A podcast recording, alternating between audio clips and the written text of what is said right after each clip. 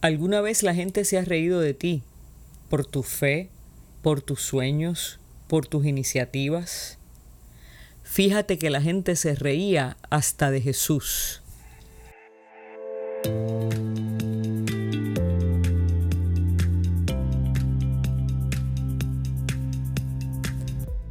Cuando Jesús llegó a casa del jefe de los judíos y vio que los músicos estaban preparados ya para el entierro y que la gente lloraba a gritos, les dijo, Sálganse de aquí, pues la muchacha no está muerta, sino dormida.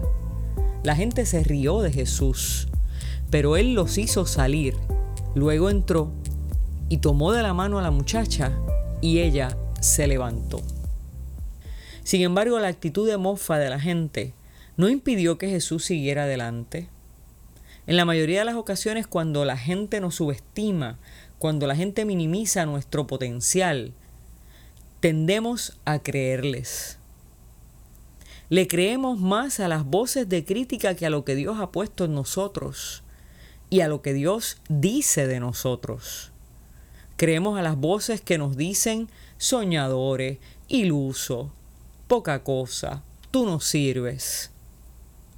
También dejamos que las voces de los que viven a la periferia de la fe determinen cuando ya no hay esperanza para nosotros. Es más, dejamos que ellos determinen hasta dónde llega el poder de Dios.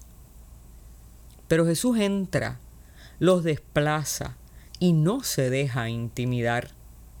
Es más, dice el texto que Él los hizo salir. Jesús entró a esa casa como entra nuestra vida, con un objetivo, hacernos bien. Si Jesús hubiese intimidado por la mofa de la gente, y si no hubiese ejercido su autoridad para hacerlo salir de allí, no hubiese podido cumplir con su misión, no habría levantado a la niña. Jesús venía con el poder de Dios, de ahí provenía su autoridad, su fuerza y su seguridad. A ti y a mí nos toca reconocer el poder de Dios en nosotros a través del Espíritu de Jesús que vive en cada uno y cada una de sus seguidores. ¿Cómo vas a actuar frente a las voces que te acusan, que te imponen límites y que le imponen límites a Dios y a tu fe?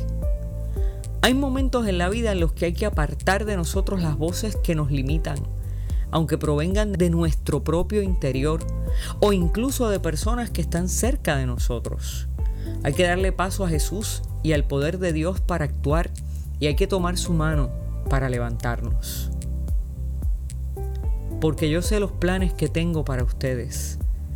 Planes para su bienestar y no para su mal, a fin de darles un futuro lleno de esperanza. Yo, el Señor, lo afirmo.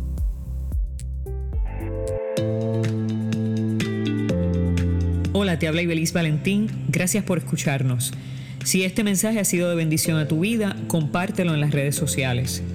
También puedes suscribirte a través de Apple Podcast o de Spotify Podcast.